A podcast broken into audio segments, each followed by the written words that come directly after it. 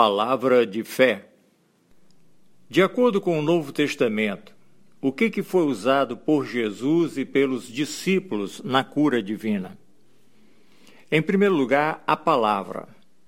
Em Mateus capítulo 8, verso 16, diz: Chegada a tarde, trouxeram-lhe muitos endemoniados, e ele, Jesus, meramente com a palavra expeliu os espíritos e curou todos os que estavam doentes. Vemos também a imposição das mãos. Lucas capítulo 4, versículo 40. Ao pôr do sol, todos que tinham enfermos de diferentes moléstias lhe traziam, e ele os curava, impondo as mãos sobre cada um. Atos capítulo 28, versículo 8.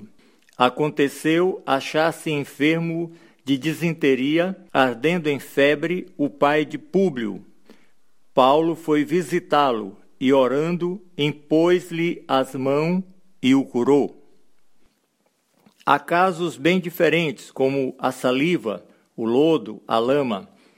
João capítulo 9, versículo 11. Respondeu ele: O homem chamado Jesus fez lodo, untou-me os olhos e disse: Vai ao tanque de Siloé e lava-te. Então fui, lavei-me e estou vendo. Marcos capítulo 7, verso 33. Jesus, tirando da multidão a parte, pôs-lhe os dedos nos ouvidos lhe tocou a língua com saliva. Depois, erguendo os olhos ao céu, suspirou e disse: É fatá, que quer dizer abre-te. Abriram-se-lhe os ouvidos e logo se lhe soltou o empecilho da língua e falava desembaraçadamente. Encontramos também a cura por meio do óleo. Marcos capítulo 6, versículo 13. Expeliam muitos demônios e curavam numerosos enfermos, ungindo-os com óleo. A sombra do apóstolo Pedro, Atos capítulo 5, versículo 15, a ponto de levar os enfermos até pelas ruas e os colocarem sobre leitos e macas para que, ao passar Pedro, ao menos a sua sombra se projetasse em algum deles. Lenços e aventais do apóstolo Paulo, Atos capítulo 19, versículo 12, levavam aos enfermos lenços e aventais de seu uso pessoal, diante dos quais as enfermidades fugiam das suas vítimas e os espíritos malignos se retiravam. A fé, Tiago capítulo 5, versículo 15, e a oração da fé salvará o enfermo.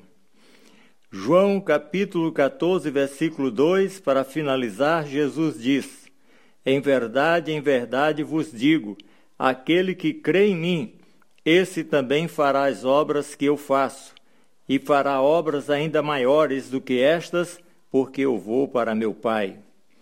Deus age como quer no conselho de sua santa vontade.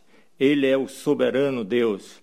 Ele usa a natureza, coisas e pessoas como instrumentos da sua graça e poder. Compete a nós a fé, o crer, a confiança inabalável no Deus vivo, naquele que tem todo o poder de curar cada um de nós. Pense nisso. Que Deus nos abençoe rica e abundantemente.